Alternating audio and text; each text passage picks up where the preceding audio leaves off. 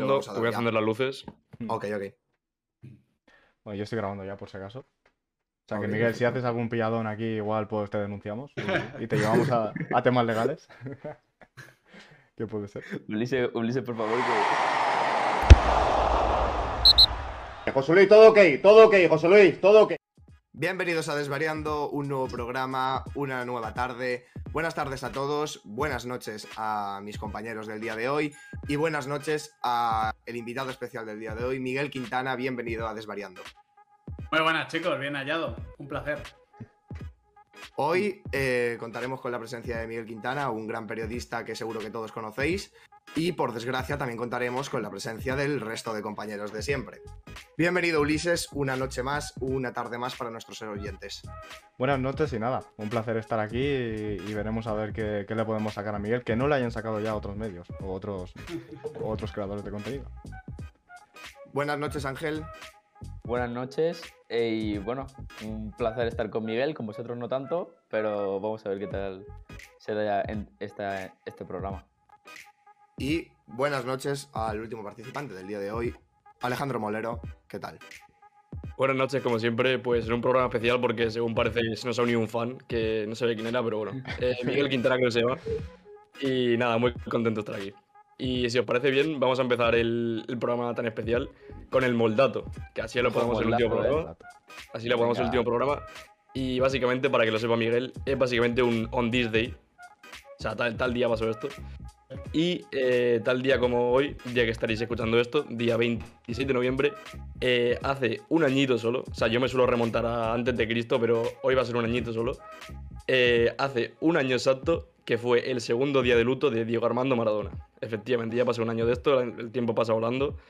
Y pues un añito de esto. Sorprendente, ¿eh? Sabía que iba a tardar poco realmente ya el, El año. de- del Diego. Y pues nada, Mm. ya un año. Que descanse en paz. La Pues mano sí, de Dios sigue, sigue, sigue ahí vi- vi- en nuestros corazones. Sí. Pues nada, vamos a empezar el programa. Eh, dar la bienvenida a lo primero a Miguel Quintana y espero que, espero que puedas disfrutar todo lo que nosotros disfrutamos cada vez que grabamos uno de estos vídeos. Has encantado, tío. Es decir, poco. No, pero eh, explica, es- explica un poco al, al invitado Juan Carlos lo que, lo que vamos a hacer, cómo- en qué va Vale, a sí. consistir, más o menos. Lo, lo primero que, bueno, pues vamos a hacer nuestro inicio tipo que siempre hacemos, ¿vale? Y luego te preguntaremos, vamos a empezar ya directamente con lo que vamos a preguntar, que es el tema actual y situación del Barcelona en la liga. Sabemos que tú eres especialista en la Liga Santander, es la Liga Española, y pues te queríamos preguntar, ¿cómo ves este Barça? ¿Cómo ves la nueva incorporación de Dani Alves? ¿Cómo ves al nuevo entrenador?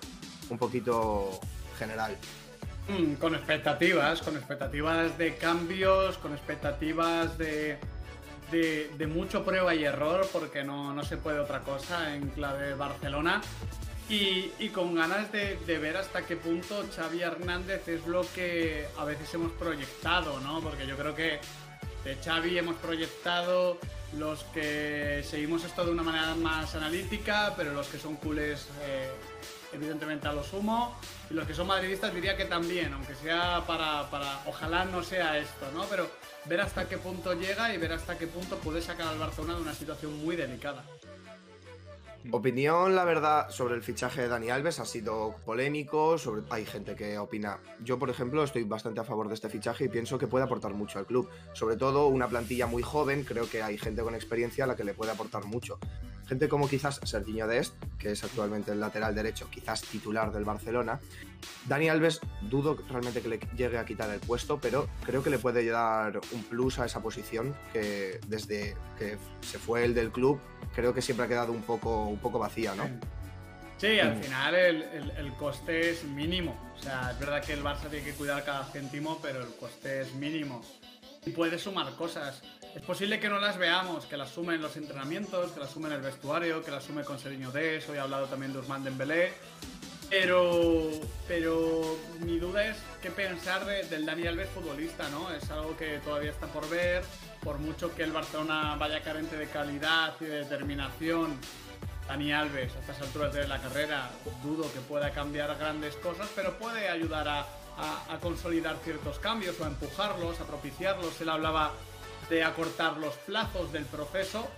Yo imagino que eso es lo que, lo que busca el Barça, lo que busca Xavi y lo que pretende también Dani Alves, por supuesto. Dani Alves estaba loco por volver, por cómo él lo ha expresado. Y yo, yo, yo he leído, no sé si estás al tanto de esto, que Laporta ha hecho unas declaraciones en las que dice que Messi o Iniesta pueden volver al Fútbol Barcelona. Quiere reunir viejas viejas glorias. Esto parece una reunión del colegio, ¿no? La típica Sí. reunión después de 20 años de la universidad que aparece en las películas americanas.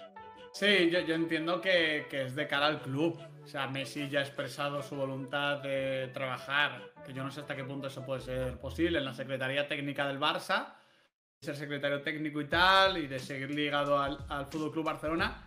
Iniesta lo imaginamos también, y si no es de una forma será de otra. Eh, con Puyol también pensábamos lo mismo, ahora se está dedicando a otras cosas. Pero bueno, yo creo que eso es normal y lo vemos en muchos clubes. Pasa en el Ajax, pasa en el Bayern y a mí me parece positivo que un club se rodee de, de sus futbolistas que han sido importantes. A su manera también lo hace el Madrid con la cantera, eh, lo hace el Atlético de Madrid situando a Fernando Torres en una posición importante eh, y con otros exfutbolistas rondando como Gaby, etcétera, lo que puede ser el futuro del club. A mí me parece, me parece lógico y me parece positivo. Sí, yo creo que al final, tanto Messi como Iniesta, como todo- todos estos jugadores que le han dado algo al club, van a acabar involucrándose con el Fútbol Club Barcelona, ya sea de una manera u otra.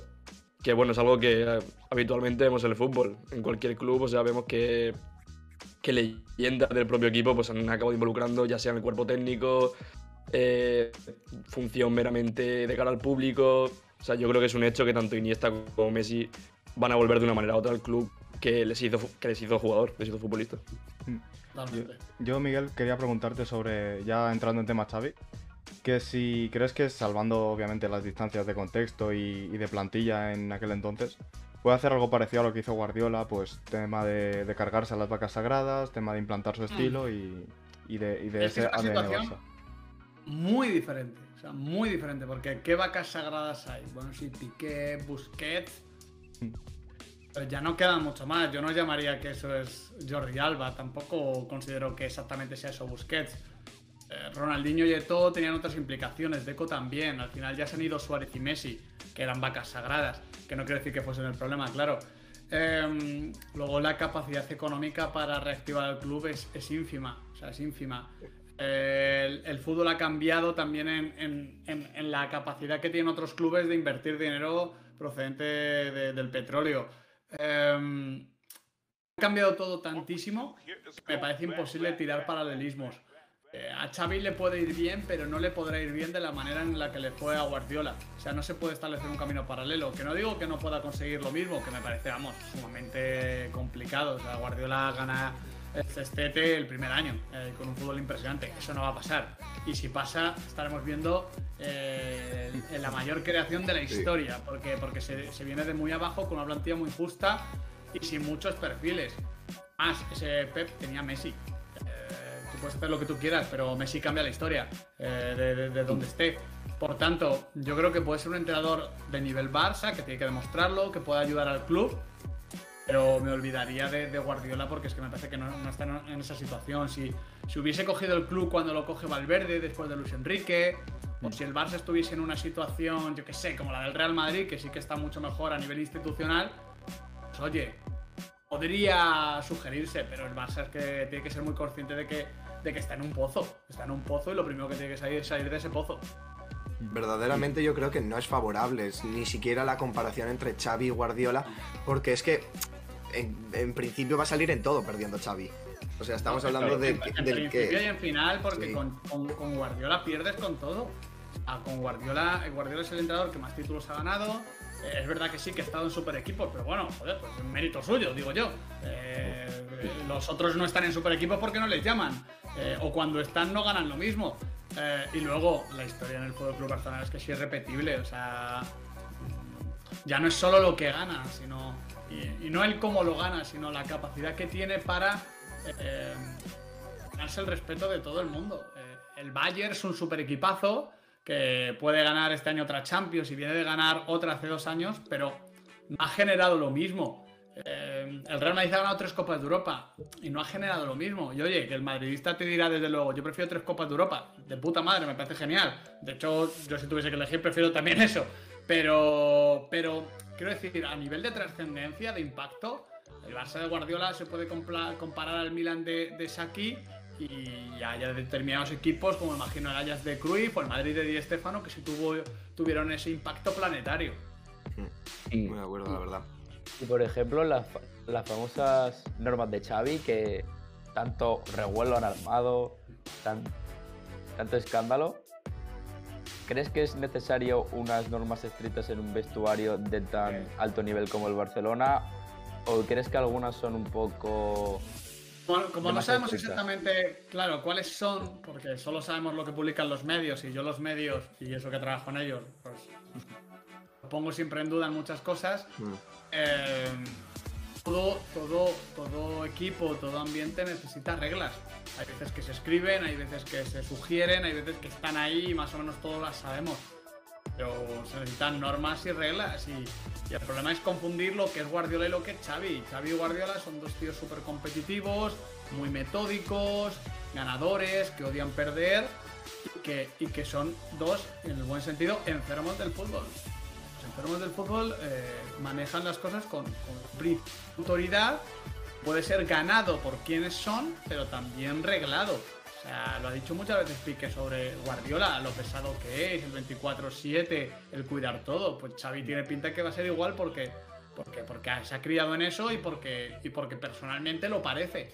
A mí me parece genial. O sea, lo que no me parece genial a veces es como los clubes de, de máxima élite, parece que eso es jauja y que, y que hay que ir fluyendo. Bueno, yo creo que si se arreglasen las cosas y se consiguiesen manejar, aunque para eso hay que ser un buen líder, pues irían mejor. Muy, muy de acuerdo, Sí. sobre todo porque el mismo, el propio Xavi dijo ya que él cuando era futbolista, que lleva ya unos cuantos años, eh, dijo eso, que justamente los años en los que él había trabajado con normas y, y de manera estricta había- habían funcionado realmente. Y creo que porque seas un club muy grande y que tengas una buena plantilla, no quita eso que necesites una disciplina y un, saber estar en el club sobre todo. Claro, totalmente de acuerdo con Juan Carlos como con Quintana. Que si al final esto fuese jauja, pues quizás volveríamos a lo mismo. Y, y bueno, de hecho, en el, en el Madrid de los Galácticos, eh, una época que también se hablaba de lo mismo, de que, el, de que el vestuario era un cachondeo. Y al final, pues. Esto lo, lo Yo creo- dijo- yo, yo recuerdo que soy más mayor que vosotros cuando Florentino dimite como presidente del Real Madrid. Eh, creo que es una entrevista en Telemadrid, me suena. Y, y dice que se ha equivocado. Mm. Equivocado a la hora de manejarlo. Y que eso es inmanejable. Pues seguramente sea algo parecido. O sea, Claro. hay, que hay que funcionar bien como, como- como un equipo, como un grupo de trabajo, que luego podrán trabajar más o menos, o estar más o menos acertado. Pero, pero hay unos códigos que, ojo, no digo que no los hubiese antes. Creo que había cosas.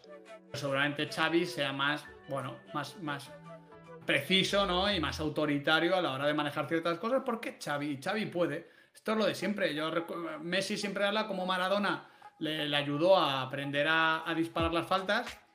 Messi escuchó a Maradona porque era Maradona. Cristiano Ronaldo le dijo una cosa a Rafa Benítez, Sí. pero era Rafa Benítez. Igual si se lo llega a decir eh, Eusebio, que en paz descanse, pues igual le hace caso. Es que esto funciona así, el principio de autoridad funciona así y Xavi, Xavi Hernández y por tanto puede pedir cosas que quizás otros, ni siquiera Kuman, que, que es una leyenda del club, podría. Muy de acuerdo, muy de acuerdo, la verdad. Y vamos a salir tema Barça. Eh, ahora vamos a hablar directamente de la liga en general. Y te queríamos preguntar quién crees o quién ves favorito para esta liga. Cada fin de semana pienso una cosa diferente. Creo que el que tiene más opciones de mantener un ritmo de puntuación muy alto es el Atleti. Pero creo que el Real Madrid me está ofreciendo mayores garantías en varias cosas. Mm, Tiene al mejor futbolista de la, de la liga, de manera creo que incuestionable, y encima se ha sumado Vinicius. Yo diría que está en un 50-50, pero por daros una respuesta y no dejar ese 50-50, porque creo que otras opciones se me, se me antojan complicadas, eh, te diría que el Atlético de Madrid, que yo le ponía de favorito el primer día, tiene un 1%, 51-49, pero vamos, eh, diferencia muy cortita y, y si me preguntas la semana que viene igual te respondo lo contrario, así te lo digo. Es imposible entonces. Bueno, te iba a decir, es imposible entonces que en esta liga se meta el Sevilla de ninguna manera. Me parece complicado el Sevilla, me parece complicado la Real, porque creo que Madrid y Atlético de Madrid tienen la capacidad de, de- de- de sumar de 3 en 3 cuando llega la acumulación de partidos, que ahora de hecho se viven varias semanas de muchos partidos que no tienen otros. Es verdad que el Sevilla está aguantando bien, que la Real, joder, está sacando muchos partidos adelante con un carácter de campeón brutal, pero una cosa es hacerlo dos, tres meses y otra cosa es hacerlo nueve. Es muy complicado eh, mantener ese ritmo. Al final te termina. Te termina fallando algo. Y por ejemplo, el Sevilla, ahora que ha perdido a Nesiri, pues igual esa Nesiri es lo que le cuestan un par de partidos y un par de partidos ya no lo recuperas luego. Hmm. Miguel, yo, Claro. bueno, te quería preguntar ya después de haber dejado tajantemente claro que eres del Atlético de Madrid, eh, sobre, la Re- sobre la Real Sociedad, que, que la has mencionado, si tú la ves entrando en Champions o simplemente se, re- se regirá a los puestos europeos. Sí, en Champions sí, creo que puede rascarle la posición al Sevilla y al Barça. O sea, si la Real quedase tercera, para mí no sería tampoco. O sea, bueno, sí sería una sorpresa, pero que. eh, que me parece hasta cierto punto coherente. Es verdad, esto conlleva que Sevilla y Barça también bajen el ritmo de puntuación, porque el, el- la Real el año pasado hace una gran temporada, pero creo que se queda 17-18 puntos del cuarto. Eh, esos son seis partidos, seis partidos ganándolos. Si, al- si al- el año pasado, si das a la Real Sociedad seis partidos más, los hubiese tenido que ganar todos para empatar al cuarto. Ah, esa es la dimensión de la diferencia que hay. Creo que su objetivo es cortar esa diferencia. Si tú acortas esa diferencia y uno de los dos se cae, ahí tienes el sorpaso montado. Y yo creo que puede suceder con los dos. Creo, quiero confiar en que Xavi va a cambiar las cosas y el Barça no tiene plantilla para quedar por debajo de la Real Sociedad. Pero ya es una diferencia lo suficientemente importante como para pensar que puede pasar. El Sevilla es que estoy notando. Fíjate que ganó el otro día el, el derby, es un gran espaldarazo, pero cosas que me empiezan a no cuadrar. Es como un pequeño olfato de decir, igual algo se está rompiendo ahí dentro que no sabemos el qué y todavía no veo al equipo redondo. Y eso que, joder, en Liga es que, si no me equivoco, está empatado con el Real Madrid eh, un, un punto por detrás de Real Sociedad, quiero decir, que es la hostia, pero también uno ve la Champions y se encuentra como no ha ganado ni un partido. Y la Champions a veces también mide el nivel real de un equipo. Bueno, mi pregunta está muy relacionada con la de Ulises. Y es que hablando de números, hablando de posibilidades, eh, ¿qué porcentaje de, de quedarse fuera de esta Champions? O sea, de la Champions del año que viene, mejor dicho. Eh, 25 o 30%. Yo creo que es algo así, es muy, muy complicado, pero si Xavi no reconduce la situación, la situación te lleva a, a eso. O sea, es que no es que Mm. tenga que cambiar muchas cosas, es que tiene que reconducir una situación a mitad de temporada con pocos jugadores, encima muy mala suerte con las lesiones. Mm, 20-30%, que es algo que, joder, en los últimos 10 años hubiésemos dicho cero. Cero posibilidades, muy, y, sí, muy, y si no un muy 0,5. alto, Así que Claro, yo claro. lo veo así. Y, y no, y no estoy particularmente pesimista, ¿eh? pero, joder, la situación es la que es. No, Es hay que ser realista también. Eh, realmente sorprendente porque sí que es cierto que para la situación que estamos es, es muy alto. Ya tiene que hacer buen trabajo Xavi, la verdad. Sí. Bueno, eh, vamos a pasar a lo siguiente que queríamos hacer, es una especie como de juego. Eh, nos gustaría saber tu 11 ideal, histórico. Yo, yo, siempre, yo te puedo hacer once histórico, pero de lo que he vivido. Porque. Vale, sí, vale, perfecto. Y sí, claro, claro. Un De 11 hecho, que, preferimos- que tú digas, este, este equipo no perdería ningún partido. Este Vale. equipo se, se abstete sin perder ni un solo punto. Sie- siempre siempre eh, digo un 11 diferente, también te digo. Esto es otra cosa porque en las posiciones de ataque muchas veces es muy complicado. Pero vale, desde el 96 en adelante, que es cuando yo veo fútbol. ah, A ver, se- seguía siendo un niño, pero bueno, eh, que cierta conciencia. Eh, en portería pongo a Buffon. Siempre me ha flipado Casillas y de hecho me, me- he disfrutado más con Casillas que con Buffon porque el tipo de. O sea, Casillas es espectacular, es- se sale de la, de la log- de la lógica. Pero si me dices, oye, hay que ganar un torneo, yo pongo a Buffon. Eh, lateral derecho Dani Alves. Pareja de centrales. Va a quedar esto muy español. Siempre queda muy español, pero es que han sido los, los equipos dominantes. Es que quizás en esta época realmente han sido los mejores. Claro, es que para mí. Eh, para mí los, los dos centrales que, que más me han gustado de manera continuada han sido Ramos y Piqué en diferentes Sí. circunstancias. Es verdad que puedo meterte a. Nesta. Yo a Puyol siempre le pongo eh. por debajo. Sí. Yo a Puyol siempre le pongo por debajo. Puyol, Puyol por debajo de Piqué. Sí. Uf. Y por Ostras. debajo. Y, y- y otra, y una cosa que, Tenemos que, me, clickbait ya, ¿eh? que me arrancaría en la cabeza a los culés, a Puyol le pondría por debajo de Pepe. Creo que el, recuer- el, recuerdo de.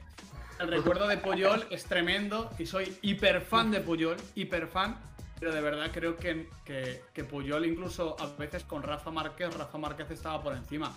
De verdad que Puyol es un tipo ejemplar, un capitán increíble, un tío que con España lo ha sido todo y el recuerdo queda muy así, pero, pero creo que está que han hecho incluso mejores carreras. O sea, les pongo ahí, en izquierda lo tengo claro, Roberto Carlos. Es verdad que está Marcelo, pero Roberto Carlos lo pongo por encima, que además es uno de los primeros jugadores que a mí me flipan, evidentemente. Yo te digo, año 96, el año 96 viene Ronaldo, Nazario a, a la liga y Roberto Carlos. Por encima de ellos son ellos dos. Entonces Casi me nada. flipan los dos. Claro, son niños, son, son jugadores de la infancia. Sí. Eh, luego en el centro del campo, mi mediocentro favorito. A Redondo no le vi lo suficiente, pero mi mediocentro favorito es Xavi, eh, Xavi Alonso. O sea, siempre le pongo por encima de Busquets. Eh, mis interiores, aunque me duela mucho dejarme fuera, a- esto es un 11 Madrid Barça, pero es que insisto, es que han sido los dos mejores equipos de, de lo que yo he visto. Mis interiores son, son Xavi y Iniesta. Me duele mucho dejarme a Modric, pero bueno, hay que hacer algunas concesiones. Ronaldo Nazario en punta, Cristiano izquierda, Messi derecha.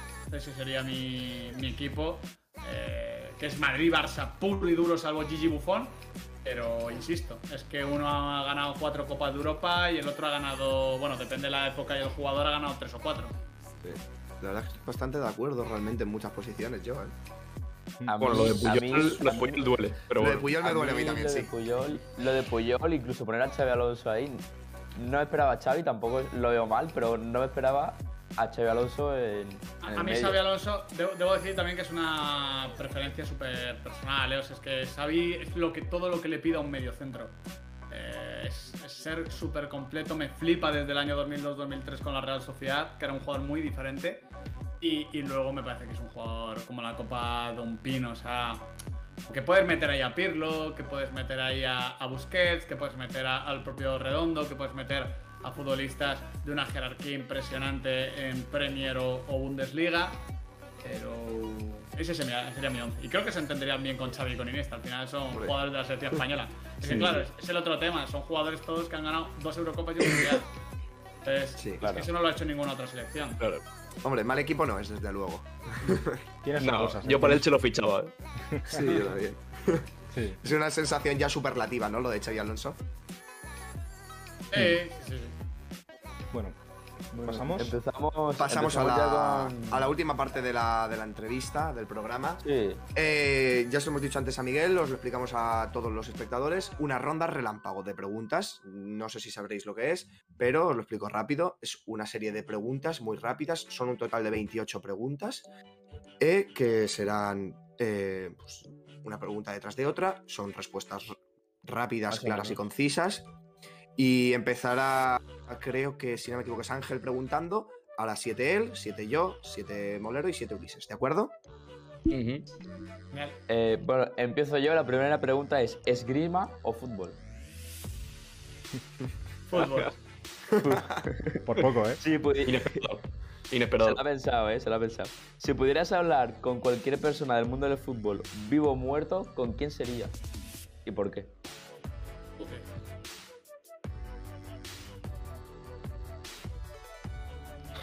Tic-tac meal. Supongo, supongo que con Cruyff. Supongo que con Sí, muy, eh, completamente de acuerdo. Madre mía, yo ya no sé si eres del Atleti, del Barça o del Madrid. Me, me vas me. Este tío no está vacilando, no está mareando. Sí, sí. Eh, Guardiola o Mourinho. A ver, el mejor es Guardiola, pero es verdad que Mourinho me parece divertidísimo. El sextete del Barça o las tres Champions del Madrid consecutivas. Si tuviese, a ver, eh, a nivel de brillantez el sextete, yo sí tengo que elegir de Champions. Si tú fueras el aficionado de uno de los dos clubes, las tres Champions. Sí, joder. O sea, de hecho yo entiendo al culé que defiende, no el sextete, pero... Pero joder, no. no, o sea, yo creo que no, que no, no tiene sentido cambiar. O sea, dos Champions por una copa, una liga, una supercopa y, y un intercontinental. No jodamos Ya, tampoco. ya, ya. Y, no- Partido. y- y creo que es más complicado, de hecho, ganar tres eh, Champions seguidas que, Sí, que- que Sí, acuerdo. también lo digo, o sea, me parece muy complicado. Partido que nunca olvidarás.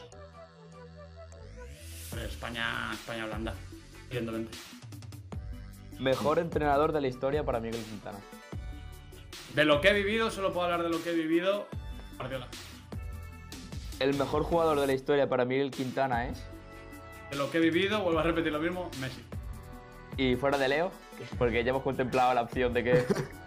Cristiano, o sea, pero de largo. O sea, está Messi, creo que hay una dimensión respecto a Cristiano Ronaldo, pero es que entre Cristiano Y el resto- tercero que vendría habría dos.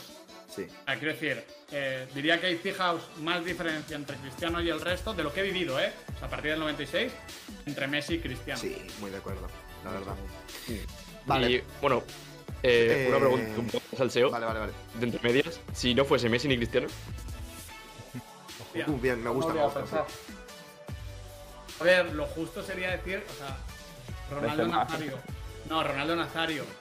Pero, ¿cómo mides a Ronaldo? Ronaldo come aparte. Si Ronaldo hubiese estado bien, igual no pongo a Cristiano segundo. Y desde luego no está a dos dimensiones de Cristiano Ronaldo. Me No. parece que tienes que juzgar un todo, la carrera, todo. La ¿no? carrera. Claro, es muy jodido. Si Pero- fuese solo por talento, quizás Ronaldinho podría estar ahí. Claro, yo, yo, yo, yo os digo Ronaldo, porque creo que Ronaldo, o sea, si, si me pongo Ronaldo Neymar, Ronaldo, Ronaldo Zidane, Ronaldo, Ronaldo Ronaldinho, Ronaldo, Ronaldo Kaká, Ronaldo, eh, Ronaldo. Vale. Siguiente. Mm. Eh, ¿Podremos volver a vivir una rivalidad Barça-Madrid como la de antaño? Lo de antaño me parece absolutamente histórico y súper puntual, pero sí que va a mejorar la cosa. Joder, empeorar no puede, no jodamos. ¿eh? Los partidos son un poco... Pero Sí, sí, sí. Igual, igual, igual, igual me parece muy complicado. ¿Te gustaba aquella época?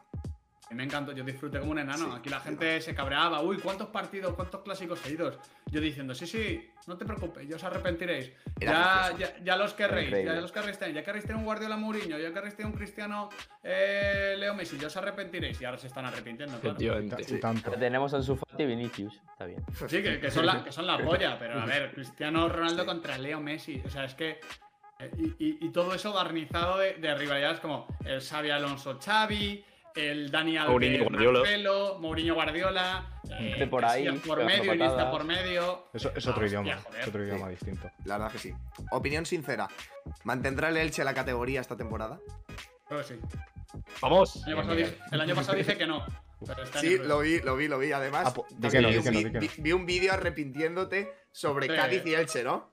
Claro, claro, porque joder, las predicciones a comienzo de temporada pff, lo dices, pero no, no- pero no se basan demasiado. El, el- el- el- el terreno de juego, la pelota pone a cada uno en su sitio. Y yo cuando voy viendo los partidos, pues evidentemente voy cambiando de opinión, claro, no pasa De nada. acuerdo. ¿Cómo es Miguel Quintana en la intimidad? Eh, Pillador. Yo, yo qué sé, tío. O sea, soy menos ordenado, menos serio, poco caótico, eh, muy empático. Soy muy empático. Intento ayudar a, a los que me rodean, pero que vamos, que imagino que todo el mundo es así, pero soy sobre todo muy empático. No queríamos ir a pillar con esa, Miguel. También te digo. Arra- Arrasate o Imanol Alguacil. Manol, ¿Otro deporte que te guste además del fútbol? baloncesto. Si Quintana. Espérate, espérate, perdón, perdón. Ah, eh, de baloncesto, yo también soy muy fan. ¿Podrías decir el equipo de baloncesto, ya que no es tu deporte, o tampoco? Hostia, Equipo favorito. Sí. Ah, no, no, no, no, eso no. Vamos, eh, Si te digo también te Boston- digo que. ¿Eh? Si te digo Boston, Es que, lo, si es que lo peor es que no, no, o sea, y esto es absolutamente cierto, yo te os digo que claro que tengo equipo de fútbol y la infancia y tal, NBA de verdad no consigo vincularme a ningún equipo, tío.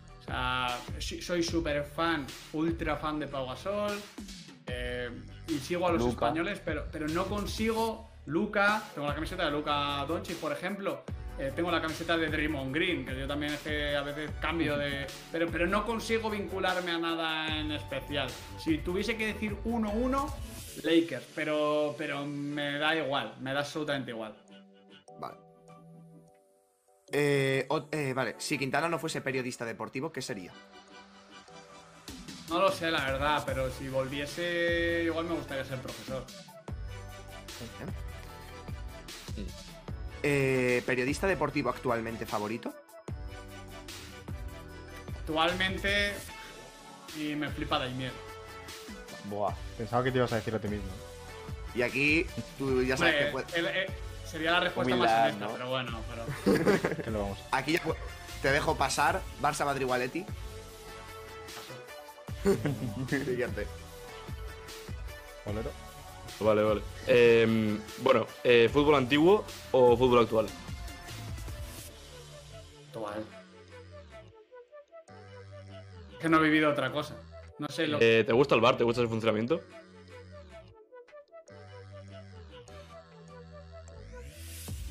Em, yo no creo necesario que el fútbol sea justo. ¿Vale? Eh, creo que Perfecto. el fútbol. eh, creo, o sea, a mí me.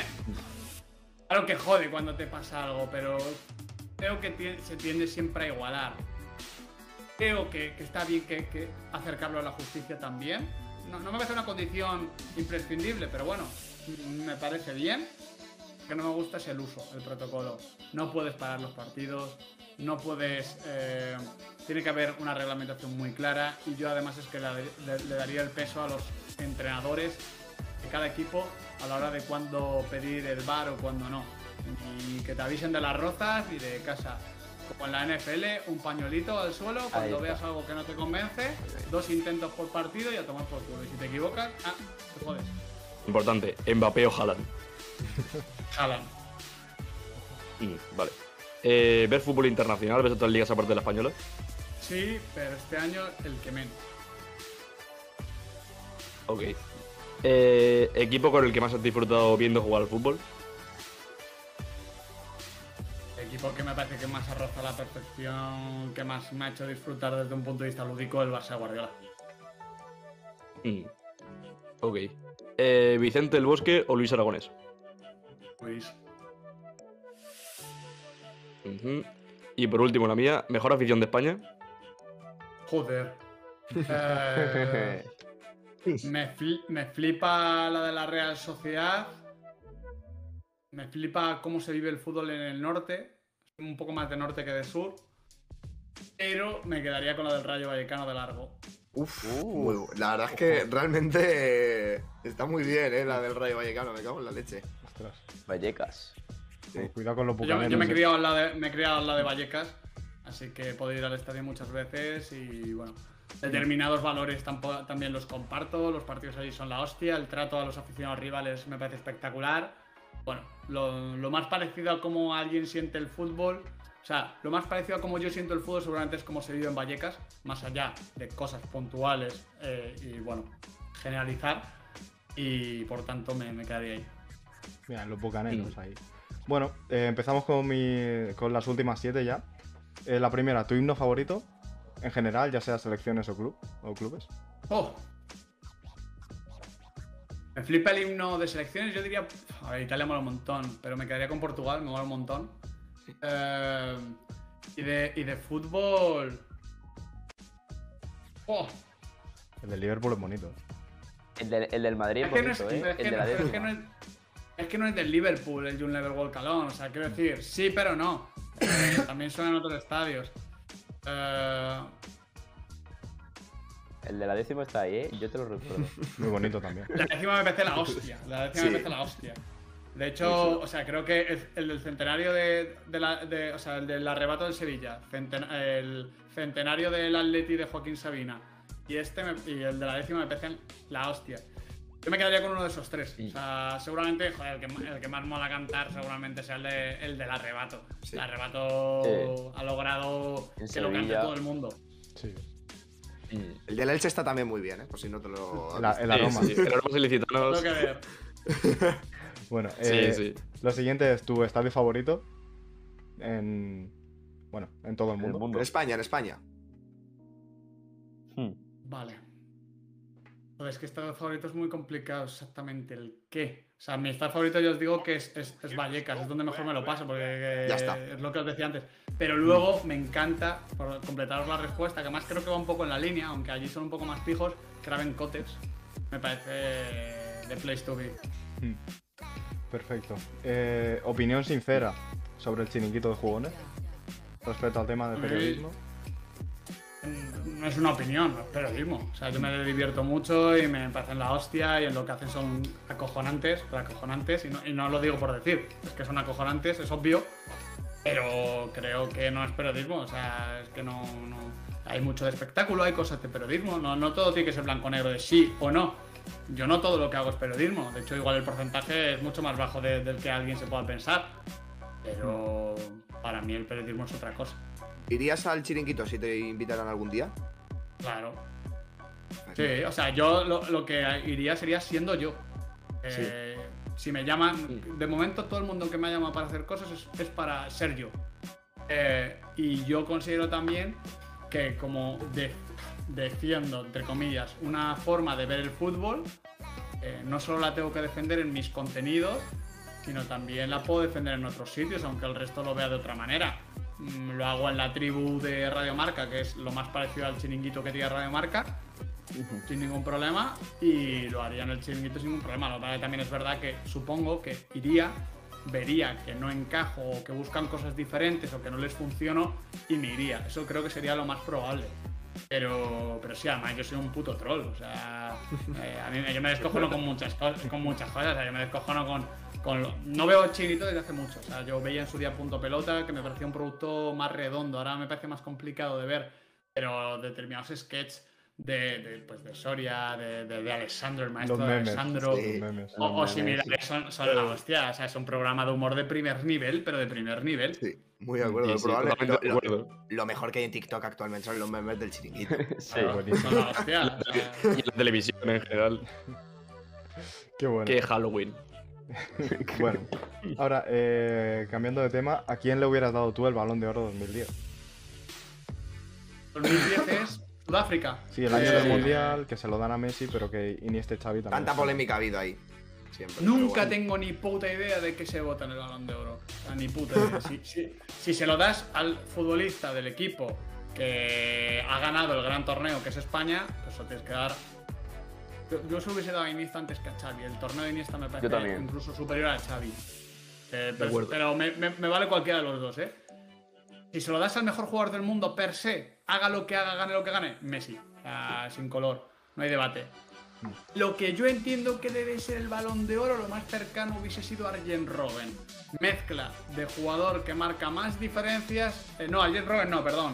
Snyder. Eh, Snyder, coño. Wesley Sneijder. Eh, exactamente. Mezcla de marcar diferencias, de hacerlo muy bien en el torneo que llegas a la final y no lo puedes hacer mejor y te ganan la prórroga, coño, que es un puto detalle, y ganas la Champions.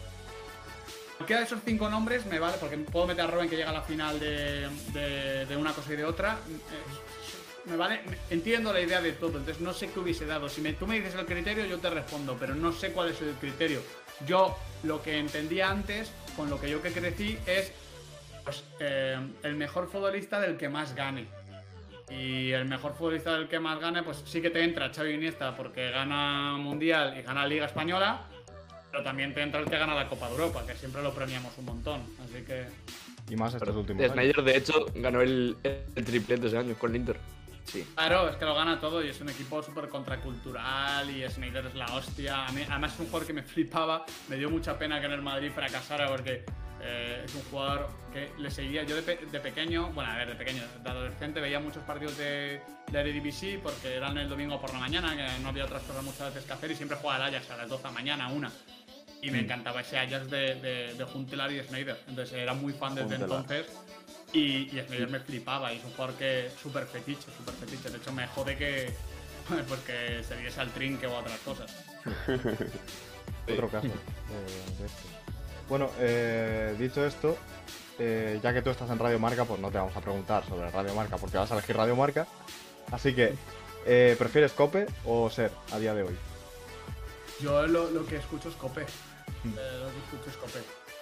Pero también te digo que el marcador que yo, o sea, el carrusel que yo escuchaba antes de estar en marca era marca.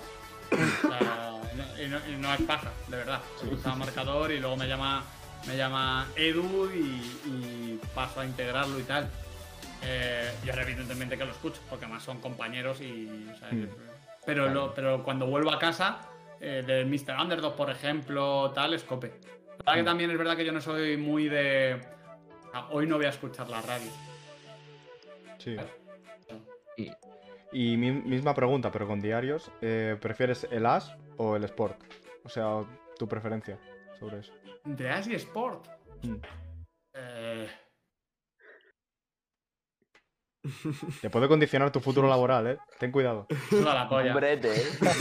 De hecho, lo que me saldría responderte es ninguno. ¿Sí? Ya, Ah, vale, ya está, bien. Bien, Bueno. ya está. Respuesta válida. Vale. Y por último, que sabemos que estuviste en Debuta Mundingai el otro día. Así que, ¿desvariando o debuta? Hombre, Cuidado, cuidado. eh. desvaria- desvariando de largo. O sea, entre unos boomers Oh. y unos chavales, yo me quedo con la chavalada siempre. Te agradece, Miguel. Luego, aplaude. luego, luego te, hago- te hago el bizum, no hay problema. 500, no habíamos dicho. Sí, Exacto. Un placer, ¿eh? Un placer, la verdad. Oye, un, placer. buen programa. Miguel. Un gustazo. Muchas gracias, chicos. Desde luego. Bueno, pues ya hemos finalizado el programa. Eh, nada, deciros, eh, saludar a toda la audiencia, darle muchas gracias a Miguel por, por participar en el día de hoy y recordar que estaremos en Twitch dentro de muy poco, seguramente habremos empezado ya y nada, nos podéis seguir por todas las redes sociales, suscribiros y apoyar, apoyar el contenido que se agradece. Muchas gracias, Adiós. chicos, y, y hasta la Venga, muchas gracias. Un saludo. Nos vemos.